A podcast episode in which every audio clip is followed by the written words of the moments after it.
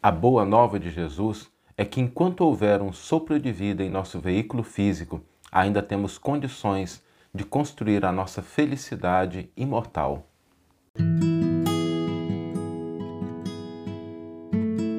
Você está ouvindo o podcast O Evangelho por Emmanuel, um podcast dedicado à interpretação e ao estudo da Boa Nova de Jesus através da contribuição do benfeitor Emmanuel.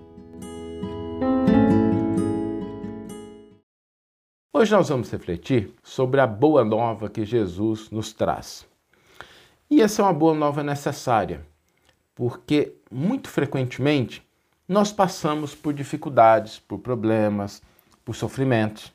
Às vezes é uma negativa que a gente recebe em relação a algo que nós estamos desejando, às vezes é uma perda pela qual a gente passa, às vezes a gente sofre o golpe da ingratidão, às vezes a gente encontra o obstáculo que aparentemente é intransponível no nosso caminho. E todas as vezes que a gente encontra esse tipo de coisa na nossa vida, esse tipo de problema, a gente precisa lembrar da boa nova que Jesus nos trouxe. A boa nova de Jesus é um convite a continuar, porque a vida não acaba com esses elementos. A vida não termina com isso. A boa nova de Jesus é um convite constante para que a gente continue olhando circunstâncias como oportunidades de crescimento e de aprendizado. Assim, trazendo para bom português, é o seguinte: se você está respirando, o jogo não acabou. Se você está respirando, o jogo não acabou. Significa que há ainda a possibilidade de fazer algo em prol da nossa felicidade imortal. Porque todas as situações que configuram problemas e dificuldades, elas podem ser vistas por essa ótica que o Evangelho nos traz. Quando a gente recebe uma negativa, quando a gente recebe um não, aquilo é um convite a um esforço maior e a um trabalho.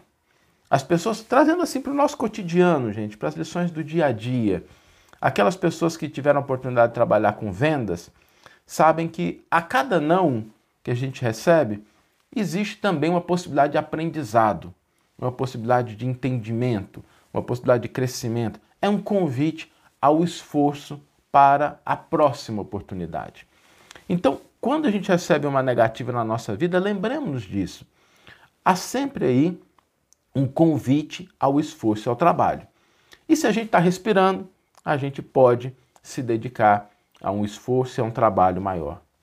Às vezes a gente se defronta com a ingratidão das pessoas. E quando a ingratidão nos visita, ela é um convite à renovação dos nossos afetos. Que seja a renovação do afeto em relação àquela pessoa, que seja a renovação do afeto em relação a outras pessoas. Mas é um convite. E se você está respirando, significa que você tem a oportunidade de renovar os afetos. Às vezes surgem obstáculos, e obstáculos que parecem aparentemente intransponíveis. E todo obstáculo, ele é um convite ao fortalecimento da esperança, da fé, da confiança. Surgiu o obstáculo, a gente precisa lembrar que há sempre aí um convite a, se nós não entendemos ainda o que podemos fazer para superá-lo, para vencê-lo, é hora da gente ter confiança de que Deus ou vai prover as forças e os recursos necessários para que nós possamos transpor o obstáculo, ou então ele vai nos encaminhar para outro caminho através do qual a gente vai atingir aquilo que nós estamos buscando. Às vezes existem perdas. E aqui é algo muito importante, porque às vezes a gente pensa que as perdas são irreparáveis. Que quando a gente perde uma coisa não tem solução, não tem condição da gente reaver aquilo. E a boa nova de Jesus é o seguinte: não existem perdas irreparáveis. Não existem perdas irreparáveis.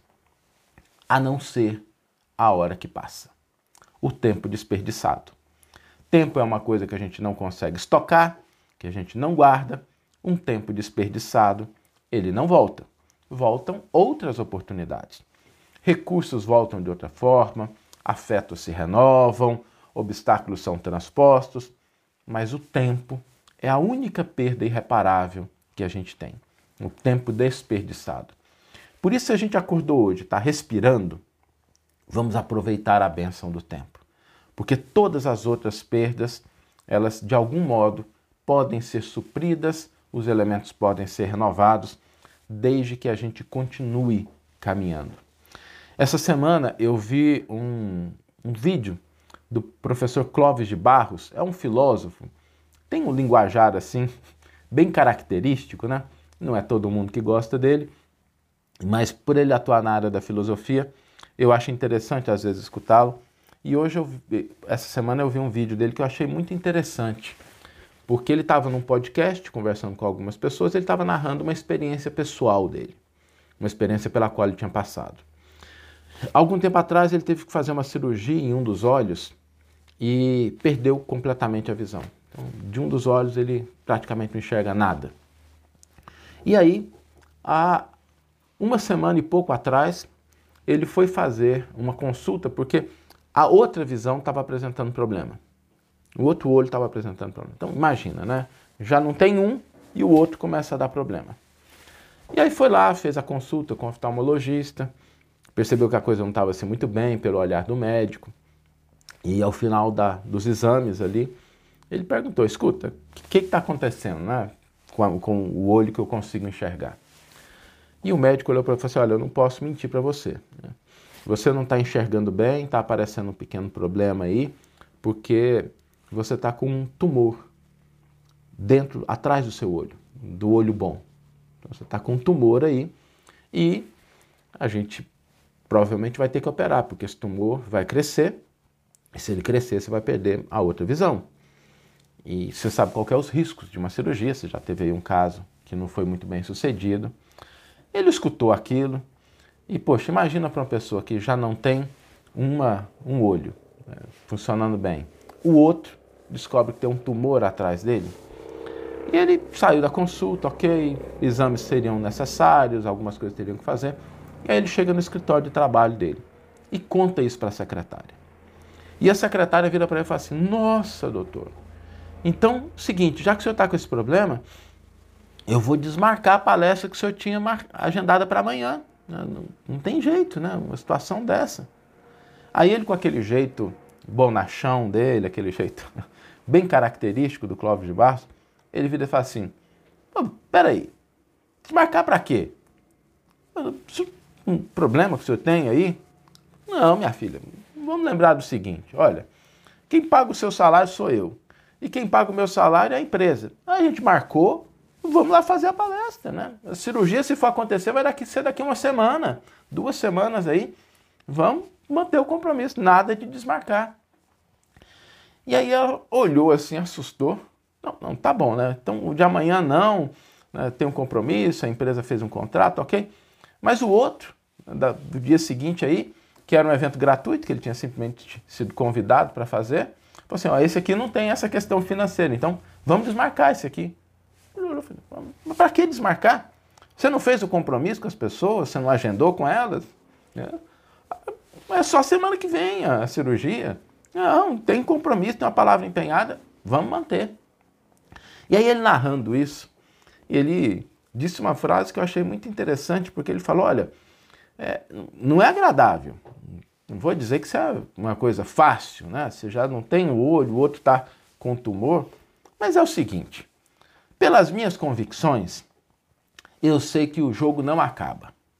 Então, se eu tenho algum tempo aqui ainda, eu vou continuar jogando. Se aconteceu de, surgir um problema, uma dificuldade, mas eu estou respirando, estou bem, o jogo não acaba. Eu vou continuar fazendo porque, pelas minhas convicções, eu sei que o jogo não acaba nem com a morte. Eu tenho certeza disso. Então, eu vou continuar jogando. O jogo da vida, eu vou continuar jogando. E o Evangelho é o que nos traz essa boa notícia. Não vou entrar nas convicções religiosas dele, né? Ele é uma pessoa muito característica, e... mas o fato é, quando a gente começa a olhar para a nossa vida com esse olhar, de que tudo que nós temos aqui é um elemento, são elementos para que a gente possa crescer, progredir e que a nossa vida verdadeira, que o jogo, ela não acaba. Nós podemos encarar cada obstáculo, cada perda, cada ingratidão, cada negativa como um convite. E a gente não desperdiçar a única coisa que pode ser realmente uma perda irreparável, que é aquela hora que passou. Porque todo mais, tudo mais, se a gente continua no jogo da vida, se a gente continua agindo, se a gente continua crescendo, se a gente continua buscando empregar tempo e energias naquilo que nos é possível, nós vamos ter de fato aí uma possibilidade de construir a nossa felicidade imortal. O exemplo maior disso, para mim pelo menos, é o exemplo de Jesus, que não desperdiçou nenhum segundo, nenhum momento da vida do Cristo, a gente vê ele desperdiçando. Às vezes ele está ali conversando com pessoas que não compreendem, ele aproveita para compreender, para dar uma orientação, diante dos que necessitam, ele está curando. Na cruz, Jesus está ali nos últimos instantes, dando orientações para Maria, dando orientações para João, filho, eis aí a tua mãe, mãe, eis aí o teu filho, conversando com os dois ladrões, mas com um dele, né, o outro, ele ofereceu o silêncio como resposta. Mas aproveitar a bênção do tempo. A gente acordou hoje, está vivo, significa que o jogo não acabou, que nós temos possibilidade de aproveitar esses instantes que a vida nos oferece para construir a nossa própria felicidade. Vamos ler agora a íntegra do versículo e do comentário que inspiraram a nossa reflexão de hoje.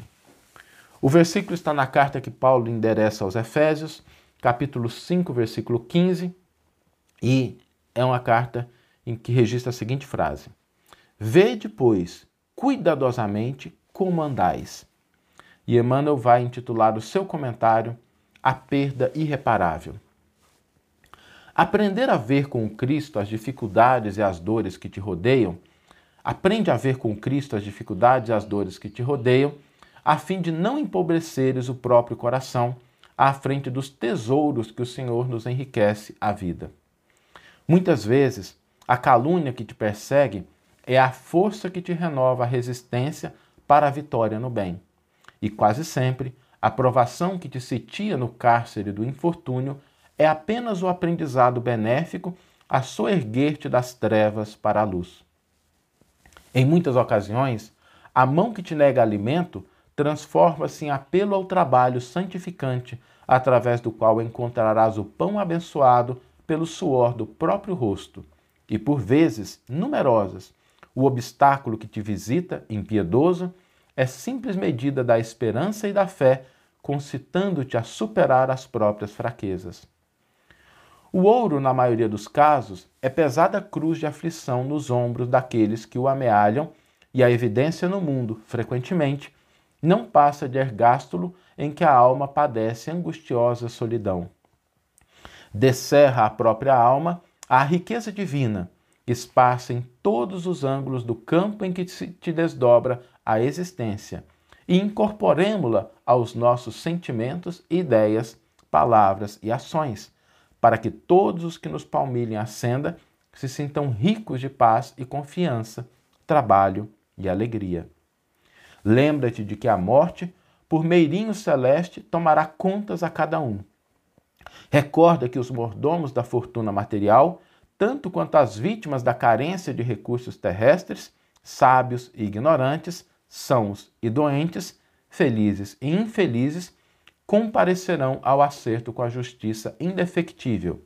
E guarda contigo a certeza de que a única flagelação irremediável é aquela do tempo inútil na caminhada humana, porque afetos e haveres, oportunidades e valores, lições e talentos voltam, de algum modo, às nossas mãos através das reencarnações incessantes. Mas a hora perdida é um dom de Deus que não mais voltará. Que você tenha uma excelente manhã, uma excelente tarde ou uma excelente noite e que possamos nos encontrar no próximo episódio. Um grande abraço e até lá! Música